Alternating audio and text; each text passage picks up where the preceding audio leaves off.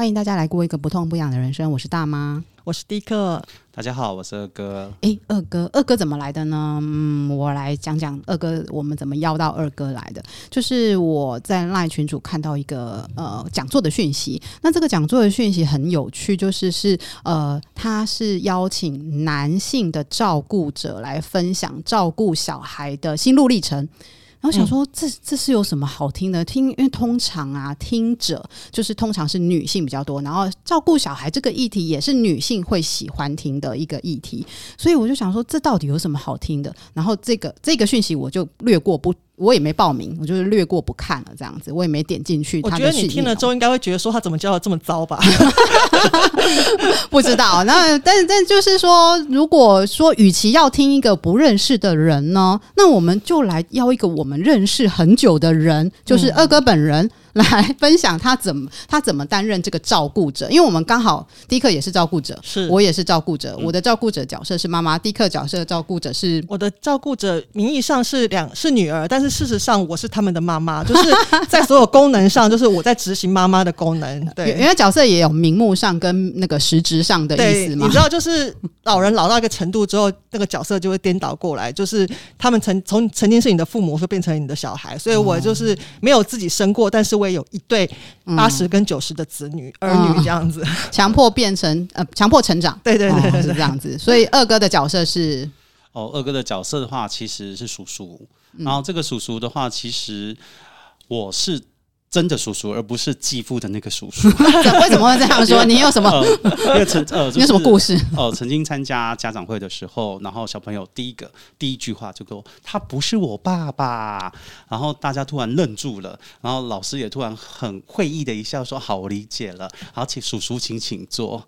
所以呢，从 我还以为老师说：“哦，我理解了，他就是。”对，对 继父，他脑袋里面还是觉得你是继父吗？对对对，对对 对。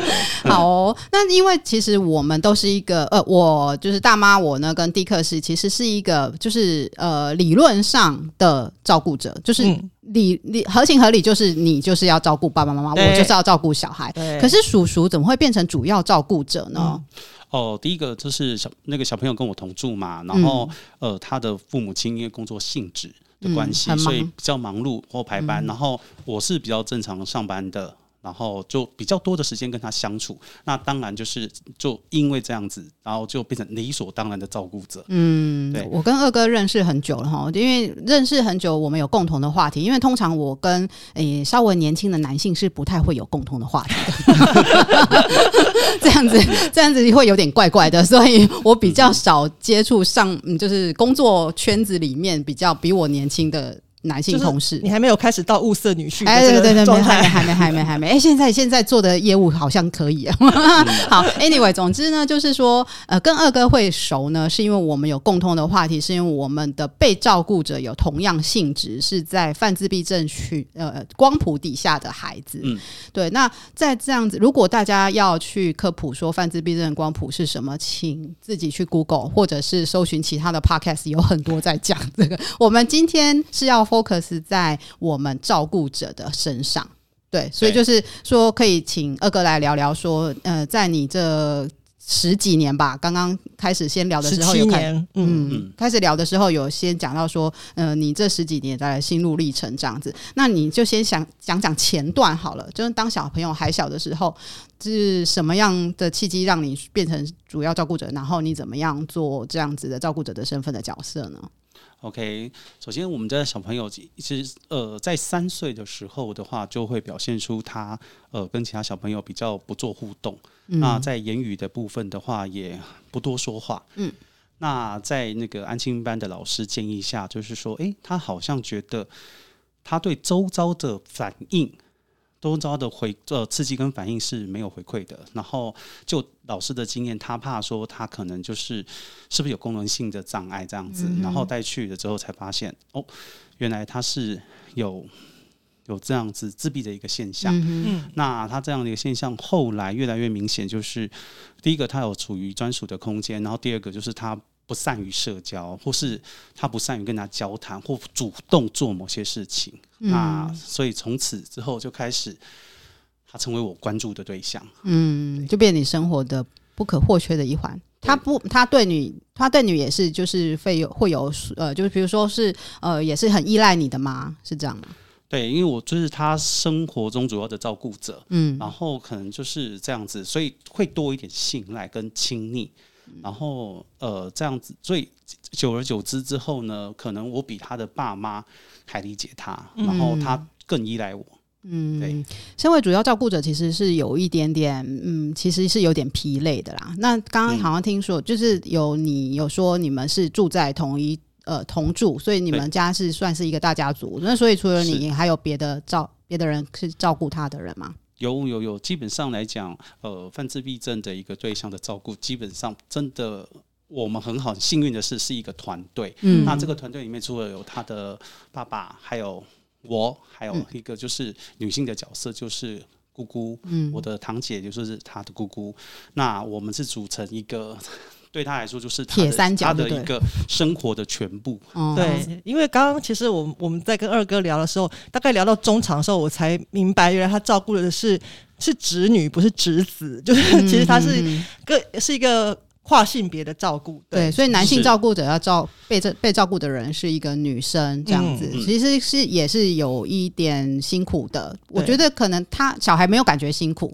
对不对？那你自己呢？你自己觉得要照顾女生，因为是其实是对于一个另外一个性别来讲，你可能是不太熟悉的。像我要照顾我儿子，有些我也是觉得很痛苦哎、欸。是，嗯，呃，我觉得说在性别这件事情上，在他们青少年时期之前是还好，嗯，但是重点在青少年之后，呃，会有区别。对，嗯，对，尤其是呃，我照呃照顾的对象，她是个女孩子，然后又是有犯自闭症的一个症状，所以她会更敏感。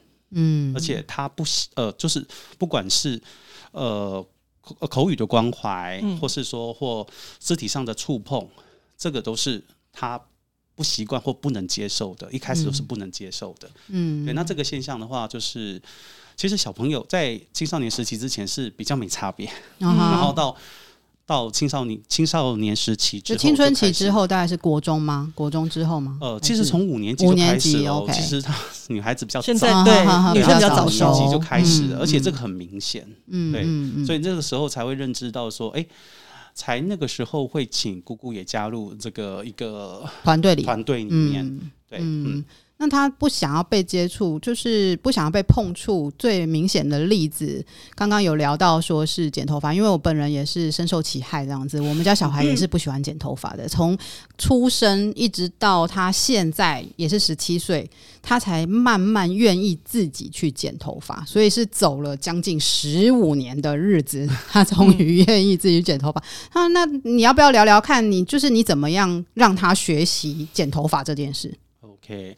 好，剪头发这件事情，就是我刚才有讲到，就是他们呃对于环境的适应或触碰，其实是是非常抗拒的。所以剪头发这件事情的话呢，哦，首先我们就是第一个，你要亲亲自示范给他看，说，哎，整个流程是怎么样，它其实是一个什么样的一个事事情。然后第二个就是引导他说，哎，从最简单的让人家洗头，嗯，然后再后来，好，慢慢的让他知道去体验。然后等他体验，他觉得说：“哎，其实好像也没那么的紧张，或是那么不能接受。”然后我记得前前后后花了大概三年的时间，他才能去接受，呃，某一位。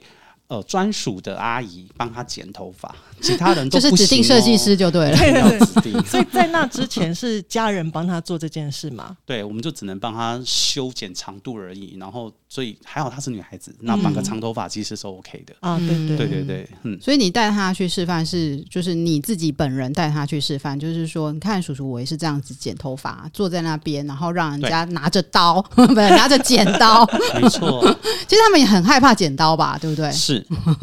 他们害怕任何接近他们的东西，嗯，所以他的学习通常会，你会给他一段观察，就是让他看这件事情看到习惯，然后你才让他做，是是比较像这样的概念吗？对，他们能适应，就是一定叫做体验式的学习，嗯，对，就是要长时间循序渐进，分阶段。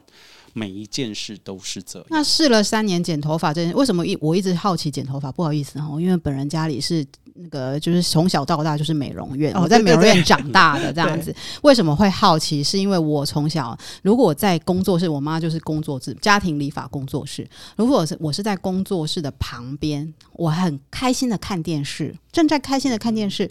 如果有人在那边尖叫，你知道吗？就知道小孩来剪头发了。嗯、所以你说你试了三年，就让他试三年，这个过程有渐进式的。比如说你刚刚说先带他去洗头发，是那洗头发光洗头发这件事，他可能就抗拒了吧？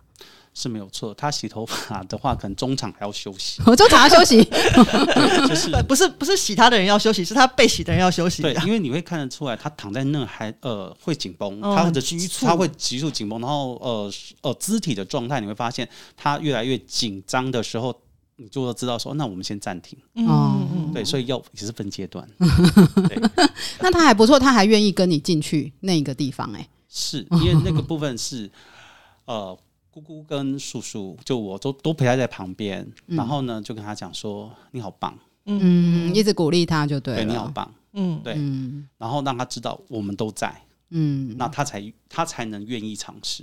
嗯，这是第一次哦，所以也蛮惨痛的。想起来，对啊，那个其他人就是在当下其他环境那个环境里面，其他客人看我们说：“哎。”小孩子洗个头而已，你们在干嘛？嗯、怎么这么大阵仗？对，所以有时候我们常做的行为，其实旁人不太能理解。嗯，但是我们必须忽略，因为我的重点就是小朋友。没错，没错，没错，就是对别人看过来的眼光，有时候我们要习惯，就是忽略他。对，就像我说带老人出去的时候，你就是，嗯，呃，像比方说像我爸重听，对，那。我就必须很大声的跟他讲话，但是别人就会说，这女儿怎么这么凶？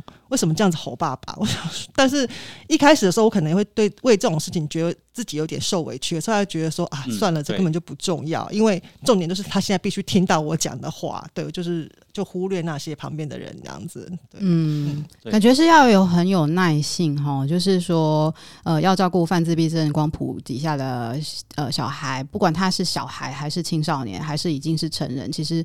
我们都要花很多的心力跟耐心去。那你还有什么就是经验？就是你你不要，因为我我我想问一下，你本来是一个很有耐心的人吗？其实我本身是我一开始不是很有耐心的人，哦，你不是，我不是善于观察，然后会去注意别人需求的人。嗯、那因为我的人生哲学是，人生是我的，所以我要 care 我自己。嗯嗯。然后我以前是一个 care 我自己的人，然后是经由这样子的。一个照顾学习，那我本身会发现这是一种转换。嗯、我会发现我善于观察，善于揣测，就就就简单讲，就察言观色了。嗯，那这样的一个改变，渐渐的影响到我的思考模式。嗯，然后我现在变更懂得，就像哦、呃，如果说我在呃看到一个情况，就是哎有中听的人，然后家人在跟他沟通的时候，我我不会。就是有那种刻板印象，说他是不是在生气？嗯，对啊，就是会变得会比较能呃善解或设身处地的去想。对，嗯、这对我来说是从我然后开始到关怀到别人或观察到别人，就是这样的一个转变。这样子，嗯，我觉得要照顾这样子的小孩或者是青少年呢，他我们要有很很强大的本事去猜他们在想什么。就是你刚刚说要察言观色，是可是其实他们有时候是面无表情的、欸。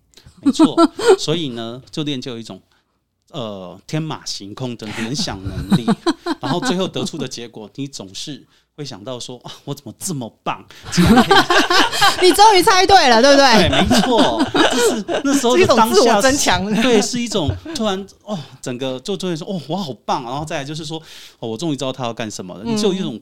就是一种，我又更了解他就是一种心情，然后就一定要记住，他下次有这样的动作、表情，或是呃什么样的的行为的时候，就知道他其实有可能是要干嘛，记下来。我们家我们家小孩很小很小的时候就很爱哭。就是跟他，如果跟他姐，因为我老大是女生，然后老二是男生。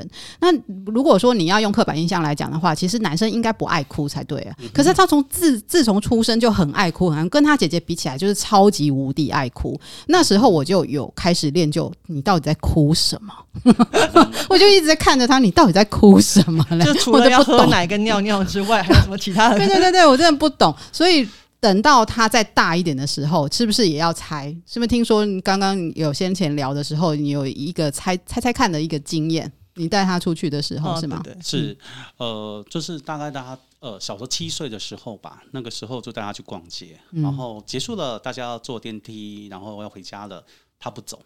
那他不走的时候，我们就开始玩猜猜。站在电梯前面不走，对，不对？也不进电梯，也不进电梯。嗯、然后我们就开始就开始我我的猜猜的游戏。最后猜，我记得大概在原地停留三四十分钟吧。最后呢，他在。嘴里才冒出我要上厕所，然后你在当下，第一个我们去逛街商场，然后第二个就是我要回家了，嗯、第三个就是想说你怎么猜都不会猜到他是要上厕所，嗯，但是他竟然要上厕所，可是我猜不到他忍了三十几分钟，对啊，就是那时候你是想说是想买什么不不好意思说吗之类的这样子，对，就是对，就是只会往我们刚刚所从事过的行为嗯。去猜测，嗯、然后我最后才发现不对，从此以后我要更。更放开、更跳跃的去思考，对，所以也就慢慢的就是。打开了，打开了另外一扇窗，就是打开另外一种思考模式，这样子。就是就是，如果啊，像一般的爸爸妈妈，可能就开始发脾气了，对不对？就开始发脾气，说你到底在干嘛？然后就是当当众开始骂自己的小孩了，通常是这样。是但是，比如说像我们都要练就这种猜猜乐哈，对，猜猜乐的那个本事。有一次呢，哎，我我们家那时候一起去宜兰玩，我想起来，就是一起去宜兰。我现在。呃，突然想起这个例子，可以跟你做一个对应。就我们去宜兰玩，然后宜兰不是有很多小吃摊嘛？我们就随便找一个小吃摊去，就是小吃店啊，小吃店去吃饭这样子。那进去吃饭的时候呢，我我们就感觉得出来，我们家小孩又不太对劲，就是我们家儿子也不太对劲。然后想说，到底发生了什么事情，怎么不太对劲呢？那我们就开始点，什么这个面、那个面啊，什么什么汤啊，什么小菜啊，什么全部点过一轮，然后。一直问他，比如说你要不要吃这个？你要不要吃 A？要不要吃 B？要不要吃 C？要不要吃 D？都不要，都不要哦。然后我们都点了满满整桌菜，我我我们家就是我爸爸，然后姐姐全都都点了满满。这种小吃店不是有很多小菜吗？很好吃嘛。是。他一口也都不吃。那你就开始猜啊，你到你到底怎么了？吗对啊，你自己是不饿吗？不开心吗？还是不？你到底在不开心什么呢？结果呢？我到很他很大的时候，我才问他说，就是可能过了好久才问他说，你刚刚到底怎么了？说你那一天到底怎么了？就是我想要厘清他到底怎么了。他走进那家店的那一刹那，他其实决定要吃卤肉饭，可是那一家是一个面店。对，所以就是他们头脑里面就是已经先装好我要吃什么，所以很多时候很多时候的状况就是，如果他不讲，他不会讲。他也没有办法表达，他进去他就不表达，说他要吃卤肉饭了，他就、嗯、他不会表达嘛，就他不会，他不是先看有什么选项，对，而是我已经有决定了，没错，那这里没有这个选项，嗯、就、嗯、就也不会接受其他选项，没错没错，他他这样子维持，一直维持，应该有到小学六年级都还是一直都是这样，错没错，基基本上他们他们的习惯就是，呃，他不会主动表达。然后我们好像别人猜猜乐是一种日常生活，没错。对，然后呃，我我当然他们也有在进步啦。例如说，他们开始会用一些单字表达，嗯、然后他是也开始会用一些比较简单的字汇，然后让你理解、嗯、去联想，嗯，或是他的表情动作，哦，你都可以。经由长时间的观察，你可能会知道说他其实是要怎么，因为他们很多的行为其实是像写程式一样，它是被写入的。嗯，对，你只要看到这些特征值出现的时候，就应该知道说哦，他可能需要什么。嗯嗯。那通常你怎么要确定你你猜到了没？哦，就你中奖了没？我现在讲中奖好像有点敏感。OK，那他们有个情况，如果不对，他会摇头，就是他们摇头是还还 OK，就你要教他不对要摇头。那如果猜对了。他其实是沉默不语，他也不会用言语回答你。对，我就是要什么，嗯、他不会这样，所以他只会否认不要的。嗯、对，他会否认不要的。嗯，哦、所以你或者是不知道，你知道吗？对对对，他们最常讲不知道。你知道？哎，你你你要吃什么？等一下我们午餐要吃什么？不知道。对，不知道。不然就是他真的有在想，或是他想要回答你的时候，他会认真想一下。但想个十五分钟的时候，他还是会回你不知道。最常看到的就是说，他会感觉到你问他的问题，或是对他的关注，你还要注意到他的情绪是否有有有情绪或紧张。嗯，那如果有的话，就表示他已经开始有压力了。嗯，那这个时候你可能就是要 跟他讲说，没关系。哦、呃，我来处理，我来决定，我来干嘛？让他知道说，他刚刚被要求的或是被询问的这些东西是这种状态解除了。哦，嗯、哦，他也会意识到说，现在这个球丢给他了，对，他好像应该要做点。对，他会在那个情境里面，可是他绕不出来。嗯嗯嗯，这就是他绕不出来。那这个时候的话，就是你要观察，哦，发现他有压力了，他有一些动作，他有一些动作，例如说，呃，他会很紧张的一直抠指甲，嗯，或是说他会去抓他自己的、嗯、呃上手呃手臂，嗯，或头皮或之类的，然后脸色越来越不对劲，这样子。那这个时候是。你要自己喊停，他不会停。嗯、对啊，帮他喊停，你要帮他喊停，嗯、否则他发展下去的话，他会有一些行为或情绪，嗯、是你当下 可能就是要让他处理完才有办法。嗯，对，我们家的是会一直走来走去，他就是一直绕着客厅的桌子，他可以走个半个小时，就一直绕，一直绕，一直绕。对，嗯，就是他在抒发他自己不知道该怎么办的那个情绪。那那个时候我，我我们我们是很后来才可能到小学六年级到国中的时候，才学会说，当他出现这样子的行为的时候，不要去打扰他。是，嗯，因为如果如果他一直重重复反应，呃，一件事情是一个重复性的动作的时候，如果你去打断他，他就是会突然情绪就就大暴走了。非常非常明显，是对，所以他是属于每天在家也可以走到一万步了。这种，哎、欸，这也是一种变相的一个运动方式，对不 对？没有通，可是通常是有情绪的。呃，我我通常把它称作为打结啦。我不知道你怎么用用这种呃形容。嗯，就他如果有这样的表现方式，你怎么形容？我是通常就说，嗯，你又打结了，好好，你你自己先看能不能解开这样子，你先让自己解能不能解开。如果你需要我，你再叫我这样子。是他是自然而然的陷入那一个情境里面，嗯、这就是他们最自然。所以你要呃，就是好像要做一个暗示，就是说好停止了，哦，没没事的，没事的。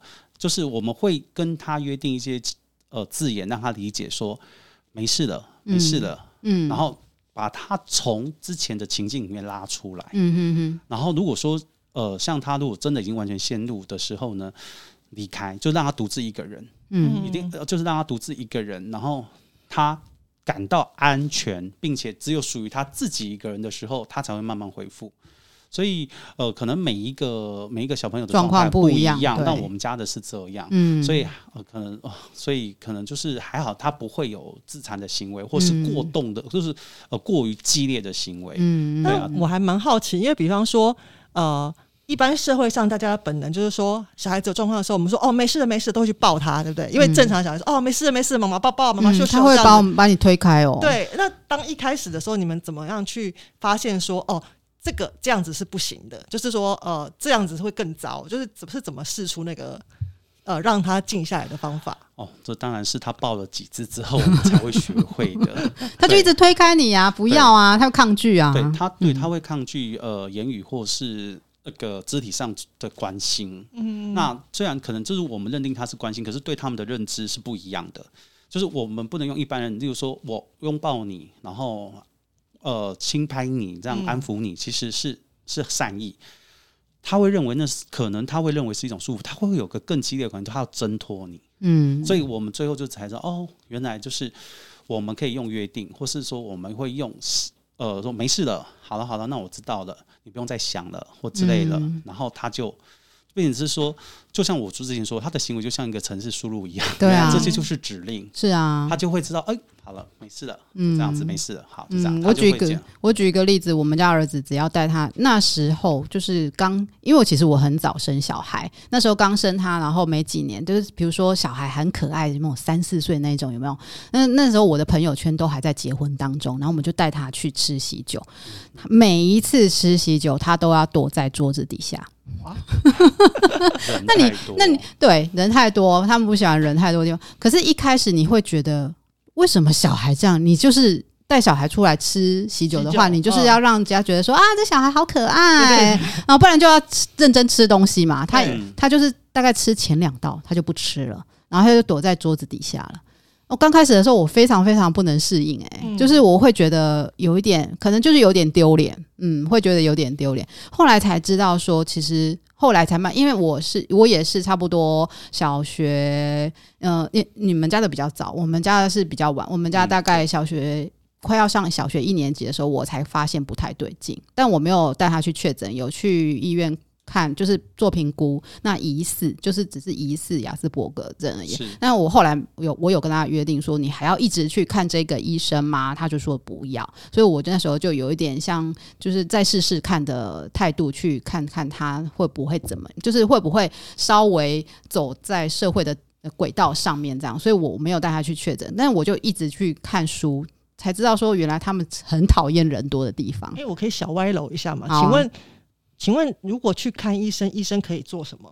就是他们就是会给你量表啊，或者给你题目啊，先测你的 IQ，你的智力对不对？嗯，就是先测你的智力基本上在哪里，然后再看你的你跟人的互动是怎么样。那他有一些图形什么什么，就他们就有有那种纸本的量表，然后是做完量表以后，医生会跟你对谈。嗯，对团完以后，他就会跟你说，嗯，这可能是，可是你要下次再来，什么时候再来，再做长期的评估。我后来没有走这那一段，我觉得好累人哦。那这个这个对呃西医系统来说，这个是叫做一种疾病吗？他们、嗯、他们怎么看待这件事情？是精神科，应该是在精神科里吗？呃，呃，像我们这样，我们带着他看身心科，身心科，然后身心科的话，主要最主要有三大方面。嗯、第一个就是他们对于外界的刺激，他们比较就是。忽略或是不接受，嗯、所以他们在发展上的话会比较迟缓。嗯、所以说基本上像说呃身体的感觉统合啊，还有就是因为他们比较不会跟他对话，所以在语言的部分的话，他们也会需要就是儿童呃就是语言的那个治疗师。嗯、那再来的话就是他们一定会再看儿童心理师。嗯，对。那这样一路下来就是其实也是蛮长的一段时间。对他们来说，这个是，比方说，像我今天，比方说我胃痛就吃胃药，对不对？那对他们来说，如果他们认为这是一种需要治疗的东西，会有药可以吃吗？呃，基本上他们还会被误认为，就是说他们会有注意力不集中的一个现象。嗯嗯、那他们当然会给他就是呃这方面的用药。那其实我说真的，呃，就跟其他家长的交流，我们发现小朋友对吃药这件事情会非常的抗拒。嗯，然后有一次。他很，他长大了。我问他说：“你小时候要吃药，就真的很麻烦。”他竟然很很很意外的跟我讲说：“他觉得吃完药之后，就好像旁边有一个玻璃球罩着他。嗯，他觉得他他他跟外面与世隔绝了，就更隔绝了。他听不到我的声音了。”听不到这么严重啊！他自己，他就是他，他是这样的表达。嗯、那我那时候就很惊讶，我就说：“嗯、哦，原来他不吃药是因为他不舒服。”他对对对，他他觉得他听不到我的声音了，他没有安全感，他听不到大家的声音，哦、他没有安全感。嗯，然后这也很奇怪。然后最后才哦，好，那所以从他表你看也是很明确的表达他自己的感受之后呢，嗯、呃，我们就尊重他。嗯，就从那个时候就跟医生讲说：“对不起，我们不吃药。”嗯，大概什么时候？几岁的时候？呃，他在国中的国中的时候，所以他吃多久的药？哦，他他从小学三四年级的时候就开始吃药，嗯，对，所以大概也吃了三年。对，因为那个时候在课业上可能就比较要求，所以老师那个时候就希望家长能督促他要吃药，让他在课堂上能有专注的一个现象。所以主要是专注这件事情。对，他们会办出一些专注的一个一个问题，就是有这这个问题啦。对，嗯嗯，哎，因为我觉得是比较比较嗯比较要求的。大人的时候会这样哎、欸，像、嗯、像可能是我的态度会比较顺着孩子，就是顺着孩子，所以如果老师过于要求，我就会跟老师说：“老师没关系，课业是其次，他如果有乖乖上学就已经很了不起了。嗯”哦，其实呃，其实我们也是呃，就就是家长的立场，我也是这样跟老师说。嗯，可是我觉得他遇到一个很棒的老师，那老师就说。请呃，请让他跟正常的学童做一样的事情哦，很好啊。对，这样子的话，他可以帮助他以后可以对于融入环境这件事情、适应环境这件事情，或是他被当成他不要被觉得说，呃，我被特殊对待。因为其实小朋友，其实尤其是小学小朋友，就是老师特别对待某一个小朋友的时候，其实小朋友都会。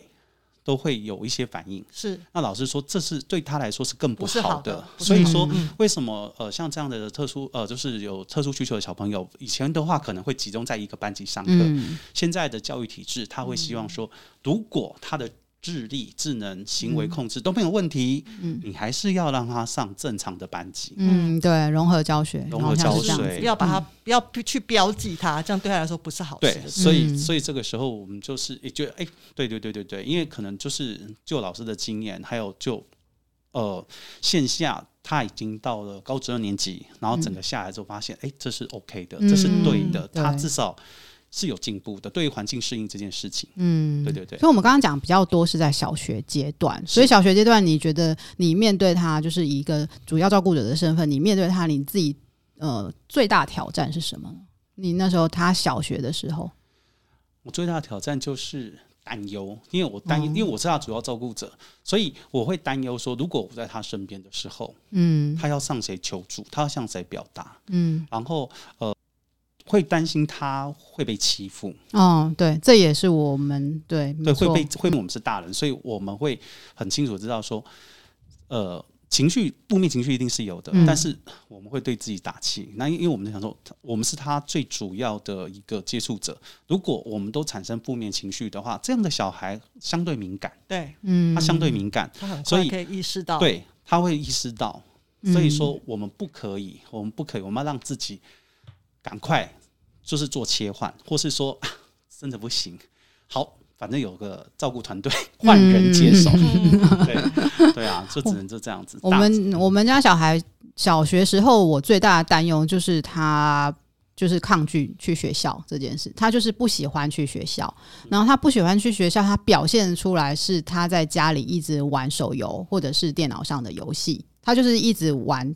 电玩，那我那时候最大的担心就是他网络成瘾或电玩成瘾。是嗯，我们那时候还甚至想要送他，就是比如说去看精神科，是为了网络成瘾。我还查了一阵子，那个、对，就是戒瘾这样子戒断。嗯、那我我后来后来有一个最大最大的症结点，就是在于他呃不去上学，那他在家里慢慢的玩电玩，玩玩玩玩了，大概玩到中午准备要吃饭的时候，他愿意去上学了。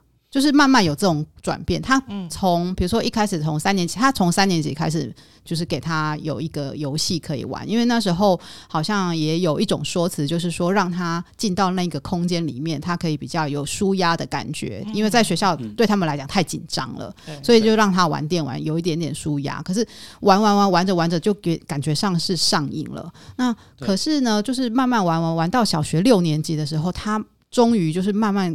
玩到中午，就比如说我早上起床，然后比如说吃个早餐什么，他可以玩大概三四个小时，他愿意去上学。我那时候有一点点转变说，说其实他是可以去上学的。嗯、那我前两前两天还问他，就是问他说：“诶、欸，你那时候为什么好像玩一玩就可以去上学？所以是因为玩电玩玩够了，所以愿意去上学吗？是这样吗？需求先被满足了之后，他就愿意这样子。对，我以为是这样，然后他沉默很久、欸，诶，他沉默很久很久才回答我说，其实不是。”他只是要花时间去想想看，要不要去上学。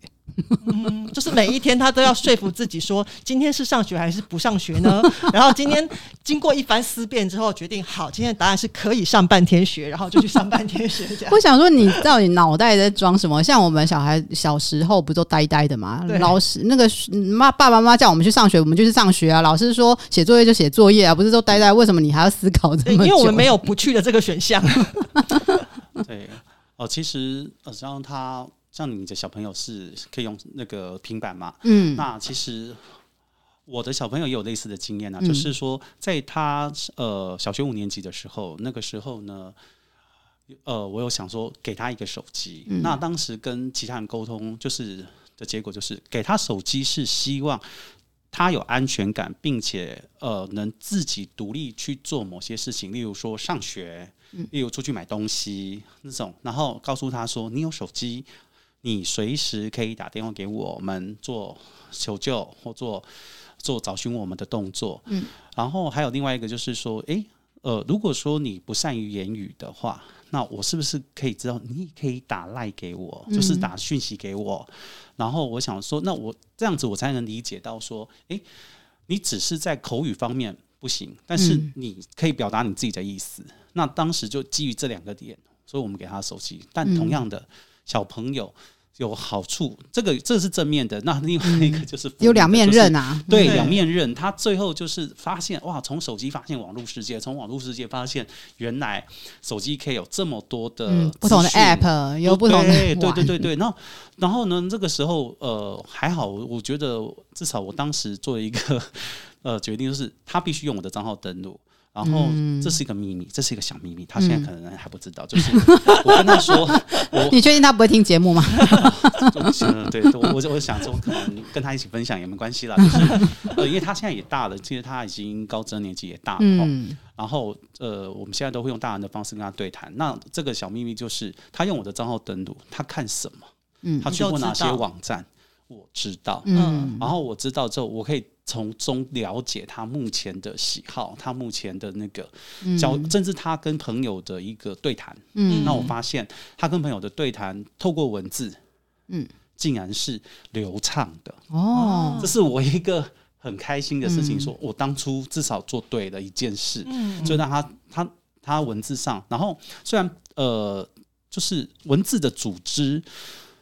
不是我们一般正常的，但是、哦、但是、嗯、但是他可以完整的表达或他的意思，嗯，那同学也可以抓得到他的意思，嗯，然后并且让他好像在手机得到一种互动，啊哈，对，因为如果在学校用口语沟通，其实是有很大的障碍的感觉，他也会挫折嘛。但是用 text message 就是用文字的讯息，其实对他们来讲好像也还好，可以达到这样的目的。反正只要没有人，他就他就是在自己的。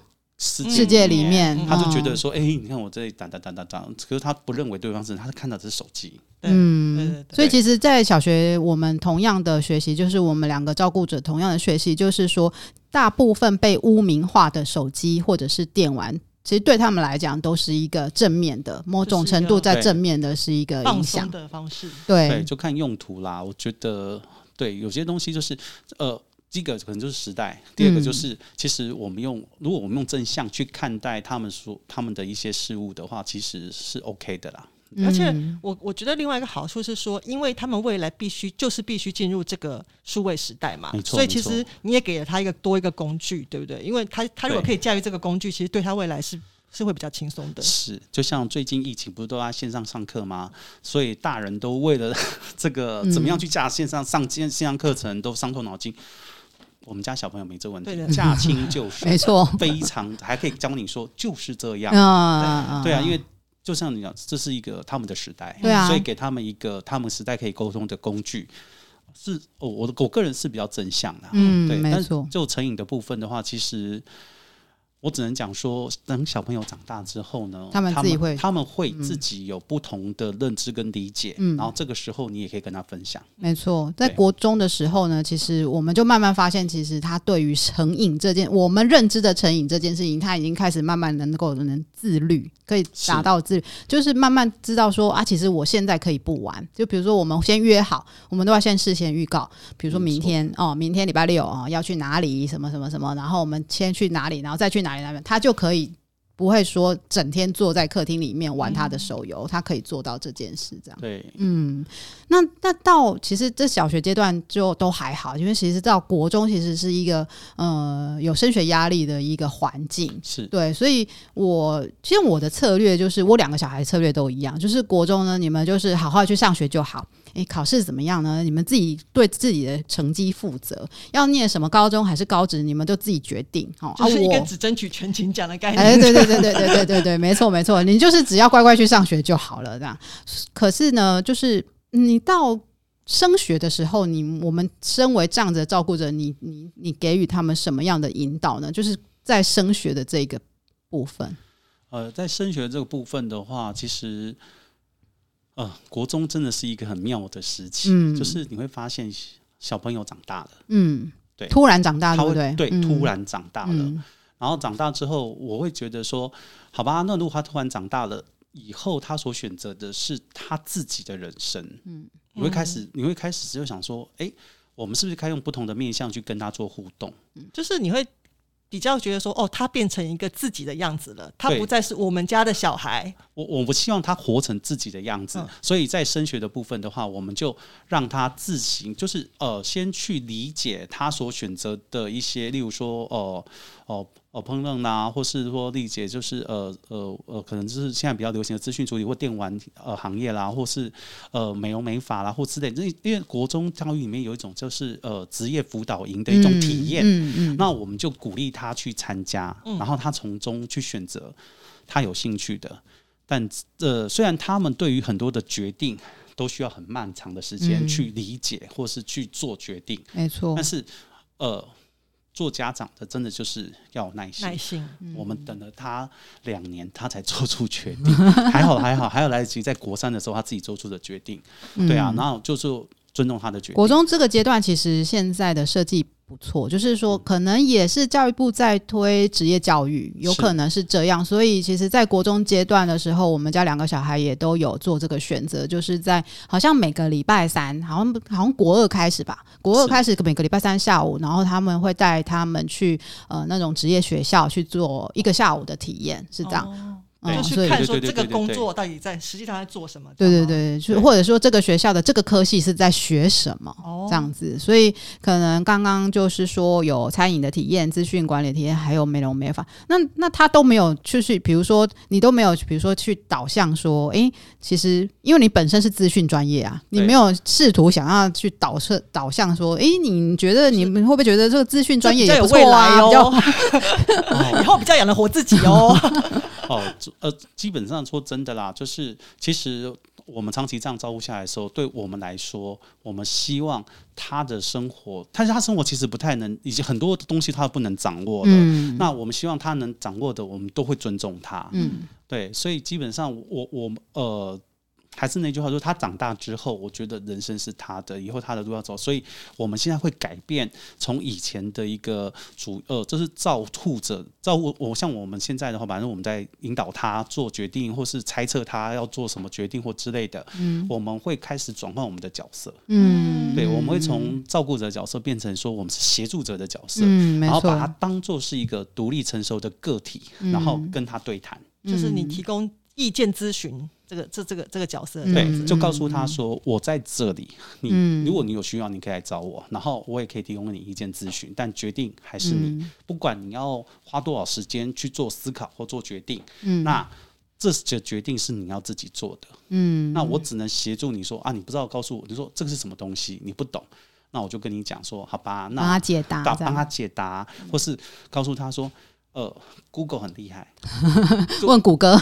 我们开始会希望说，他能，既然他会用手机，然后他自己来解决，我教他怎么样去找找找出找资料，或是去解决之类的这样的一个方式，嗯，就开始慢慢的有转变。嗯，那你觉得从可以自己做决定这件事情里面，他有得到一些，比方说自信或是成就感这这这样的这样的东西吗？呃。我我觉得，如果说你把它当做一个个体这样来，他一开始的时候是不能适应的，因为他就是想说，反正我就是等答案啊，嗯、就是等或是等你掏选项让我选啊，嗯、等你猜到啊，对呀、啊，等你猜到、啊，反正已经猜那么多年了，对。然后到现在说告诉他要做决定的时候，其实呃最困难的就是什么叫决定，嗯，对，还有最困难的是你要教他们思考这件事情。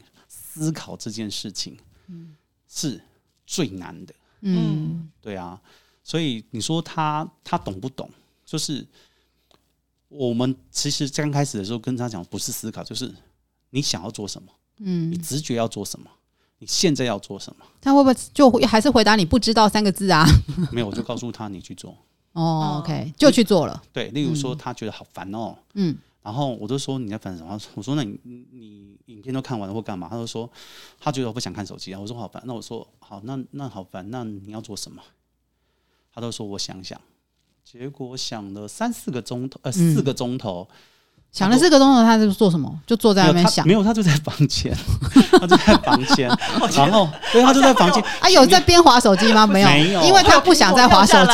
对。然后，然后你会发现，其实，哎，他四个钟头什么都不做的时候，他们会常常会有这样的现象，就是他会放空。OK。你看他是在放空，可是你真的不知道他在干嘛。然后他最后就跟我说，他要去骑脚踏车。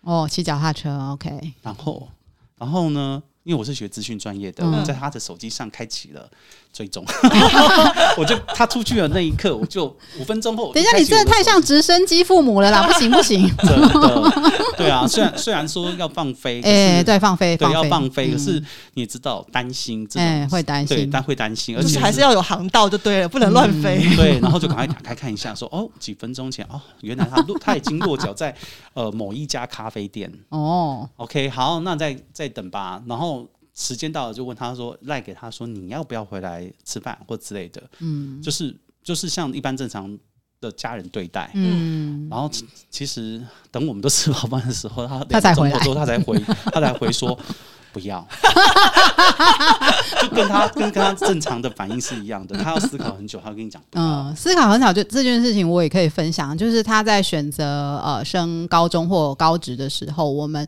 我们也是看他成绩，哎、欸，差不多到底可以上，就是我们。加那种社区高中，现在不是都都在推社区高中吗？就在旁边的高中，不用去挤那个天龙国台北市的高中嘛，对不对？学校，对对对，不用这样。所以他他那时候做这个抉择，大概也长达一两个礼拜有。因为我们也是一个咨询者角色，你要读高中哦，那你就是国英数那些都要，都还是要继续学嘛。你就是除了除了学科之外，你就是比如说玩社团什么，告诉他高中生活大概是怎么样。那如果你要选高职呢，那你大概有什么样高职的选择？因为他的分数就是一一个不上不下，就是如果你要去念一个很好的高职，当然高工好像也可以，但是那个科系呢，可能就变成空调冷冻科之类的，你就会开始自我怀疑一下，你要去。选校还是选科呢？还到底要怎样呢？就开始帮他分析，分析完全部分析完了，他还是不讲话哦，他不会，他不会告诉你，马上告诉你答案。大概过两个礼拜，他终于有答案，而且这个答案非常的简单。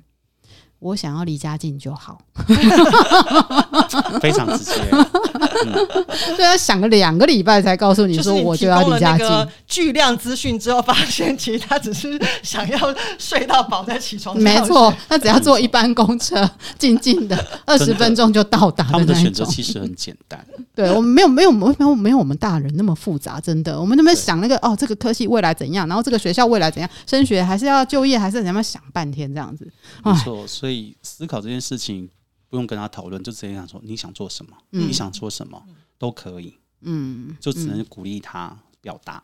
对，所以听起来你好像还在放手跟，就是 跟他放手的这个阶段哦。是，啊、没错，就是呃，其实应该是说他小孩会长大，那长大之后你发现他不一样，其实你也会发现你自己不一样。嗯，那为什么？因为他会依赖你的程度。嗯，这我相信这应该是。虽然我是叔叔哈，嗯、可是我觉得我有做父母的心情。嗯嗯，对我有做是，我有做父母的心情，我真的把他看成是自己的小孩。嗯，对。然后每个父母，所以这个问题，这个这个课题，这个 moment 一定会遇到，就是父母什么时候要放手？嗯，对，要尊重小孩，他是一个个体。那我在这个时候，我觉得。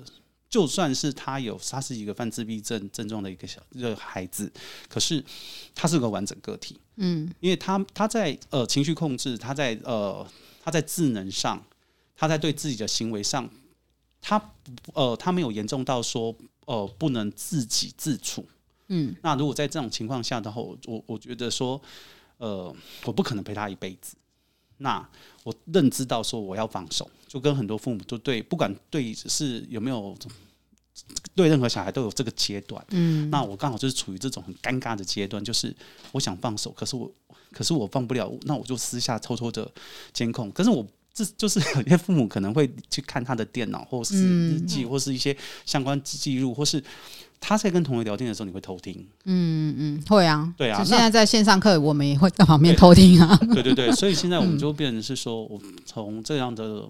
呃，观察发现，我就我自己啦，我会发现，其实他就是我的小孩。嗯，虽然我是叔叔。嗯，对啊，虽然我不是继父，嗯 所以从、啊、呃从照顾者变成咨询者，然后再放手变成旁观者，对，是这样吗？你的最后的终极目标是这样吗？没错。那你给自己的 KPI 是几年呢？呃、最后的旁观者。呃，其实我觉得应该是这样子讲啦，就是很多事情小朋友需要练习，我们也需要练习。嗯，那至少我很幸运的是，我发现我的孩子。我现在就直接称他是我的孩子，因为我真的就是那种。等一下，，D 克要问你这个问题，你就直接说你的孩子。对，我就觉得他是我的孩子。嗯嗯嗯。对，因为长期生活，然后我他，我对他的付出，我觉得就是一个已经是孩子了，对，是个孩子了。然后那个这个部分的话，任何练习是从把生活重心观点在他呃重心在他身上，要转移到我自己的身上，我要开始我自己的人后半场的人生。嗯，对对对，因为因为。就像可能我我不知道啦，可能呃我自己一开始我有说过，我一开始是一个注重自己生活，然后注重呃自己这个人生的部分的一个人，嗯、然后我会发现说，其实可我本来就是这样的人啊。那虽然为了这个小孩，这这十几年来，我把重心放在他身上，嗯、然后我我有做改变，然后我做，嗯、我觉得这是可能。我现在发现说，这是一个历程，嗯，然后在这历程最后还是会回归到他会长大，然后我我会我还是会回到我自己一个人生活，就是他以后我我认识到就是说他以后他会一个人独立生活，他一个人要独立生活，嗯，我也是，嗯，也要独立生活，所以我要回到我自己的人生，然后我要开始去思考。那我觉得，比方说像我，我我我是因为那个终点就自然来了嘛，就是我爸妈都过世了，所以我的。角色解除，对，所以我就我就开始真的就回到我的人生，因为、嗯、因为他们就是离开了，可是因为呃他一定比比你年轻很多嘛，所以就是说变成说其实那个是你要有意识的让他慢慢走。那我我比较好奇的是说，比方说像像二哥，其实你一定也会有你自己的未来会有你自己的伴侣啊，对，那你有没有、嗯、你会想说，哎、欸，那有了伴侣之后，你会不会想要有比方说自己的小孩啊，自己的另外真的完全是可能就是以。不是不再以他为主的人生，你对自己的的想法会是什么？哦、呃，其实哦，我的想法是这样。虽然我先讲，可能大家会觉得有点自私，可是我会觉得说，第一个，呃，其实，在照顾他的一个经验里面，我们也怕会有这样的一个小朋友，哦，嗯、会这样的一个小朋友。那我觉得，如果再有这样的小朋友，我可能没有办法再去负荷。哎、欸，这是我常听到的、欸。哎，我每次跟人家分享我们家小孩的时候啊。如果对方是一个刚结婚的是夫妻，嗯、下一句话就会这样说啊。如果我们生出来小孩也是这样怎么办？我真想说你们也太 自己跳洞洞自己挖洞跳进去了吧？对，所以你也会这样想嘛？你又会想说不小心，如果说你的孩子也是这样，对，因为这个照顾的这一这一路走来的经验很辛苦，非常，嗯、而且因为我们还是有三四个人在做一个团队哦。嗯，如果说。你没有这样子的一个团队，我没有，我只有我一个人。对，那真的 有了我队友，后来有进步。真的，对对啊，真的很辛苦。嗯，对。那再来就是说，呃，我刚才有说过，其实，嗯，人生后半场，我觉得应该是属于自己的。嗯，然后还有一个想法就是，不管我以哦，其实我觉得小小孩这个部分就要看你自己对他是怎么想法。如果说你是要想要一个小孩来陪伴。嗯，那我觉得这是小孩的，这是小孩的宿命吗？如果你如果要真的需要一个小孩来陪伴的话，你以后是不是会抓着他？嗯，那因为我我个人是一个开放想法，是说不管我今天有没有哦，那个时候有没有结婚，有没有生小孩，其实我都是一个人。嗯，那都要一个人过日子，一个人生活。嗯，那所以我就觉得说，小孩有没有生小孩这件事情，对我来说没有必要性。嗯嗯，对，所以我不是一个绝对的选项，这样。嗯，对，不是一个绝对的选项。如果他是一个意外的话，嗯、那如果他是一个意外的话，他如果生命力又够强，自己存活下来的话，那我也觉得说，我现在把它放到荒岛去。没错，迪克，你找到迪克二号了。没有，我就我就觉得说，那这个小朋友就是他是来享受他的生命旅程的。嗯、我只要我只要就是，如果他真的有幸有幸成为我的孩子，嗯。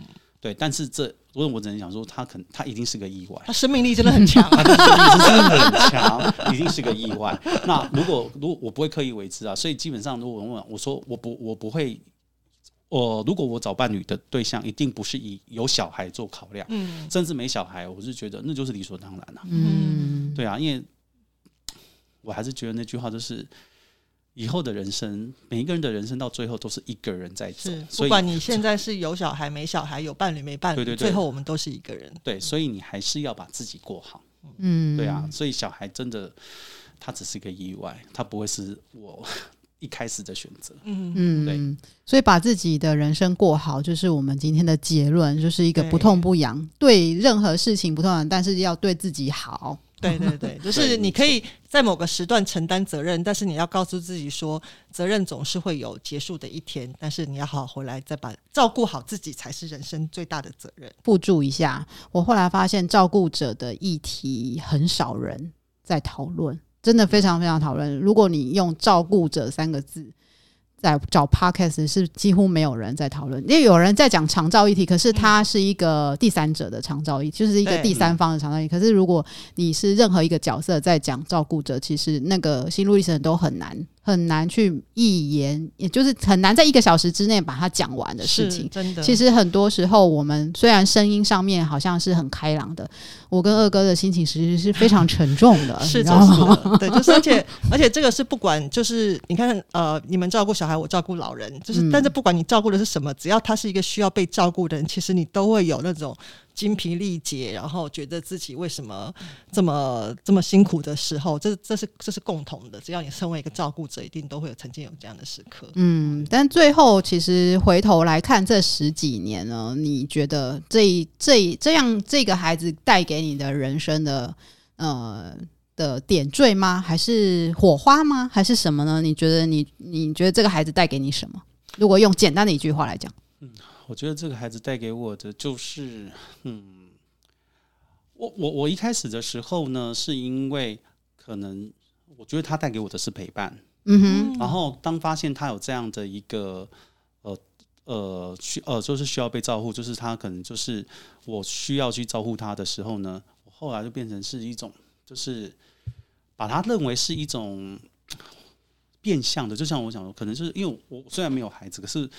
呃，我我个人哦，我觉得说，就男性照护者来说的话，就我接触的，像带他去就医后，带他去参加一些座谈，但我会发现，只要是男性的照顾者，不管他的身份是不是爸爸，嗯哼，我都会发现有一个特质，就是其实这样的一个男性照顾者，他的心态上其实是。跟一般对于男性的印象是不一样的，嗯哼，他就是会比较有阴柔的一面，或是比较有女性的特质，是女性的特质。那这个是我观察到，那我自己本身也有，所以我觉得他他激发出我男性的母爱，这样很难理解吗？不会，不会很难理解，绝对不会很难，很好理解，很好理解。对，然后到现在呢，我觉得我感谢有他，嗯，因为为什么呢？因为基本上，呃，我。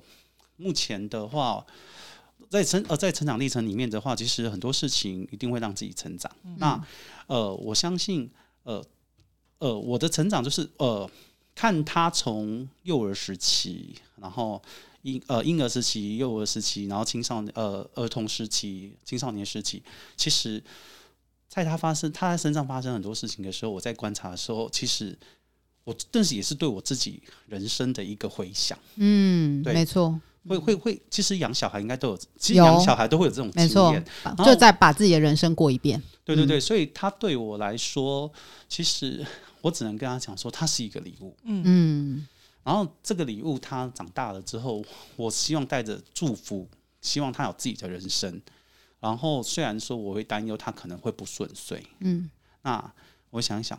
这不就是人生嘛？嗯，是啊，对啊，不管好坏都要接受。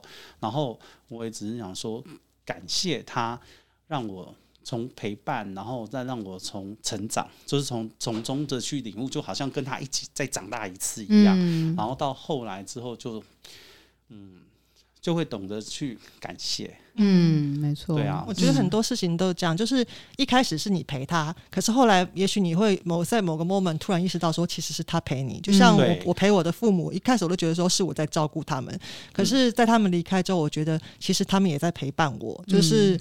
而且，呃，在照顾他们的过程中，其实我预先看到了变老是怎么一回事，嗯、老是怎么一回事，所以其实我也学会了很多关于怎么样，啊、对，怎么样好好过好自己的现在，因为。呃，如果我不想在老年的时候发生什么事情，所以我现在就要回头来好好过好我自己的现在，才能够让我在老的时候会会过着我自己想要过的人生。嗯、所以其实自己也是有很多很多的学习。没错，今天跟大家分享的就是我们身为照顾者，我们有什么样的想法。那如果你现在也呃当。当一个照顾者，那你也觉得好像有点焦焦躁，或者是烦恼，还是烦忧，还是不开心？那你可以听听我们的故事，就是想想看，你们自己未来十年，可能再回头去看这十年，或许也会有一点回甘的感觉。是，嗯，是的，嗯，谢谢今天二哥来，谢谢，嗯、我们下次见喽。拜拜。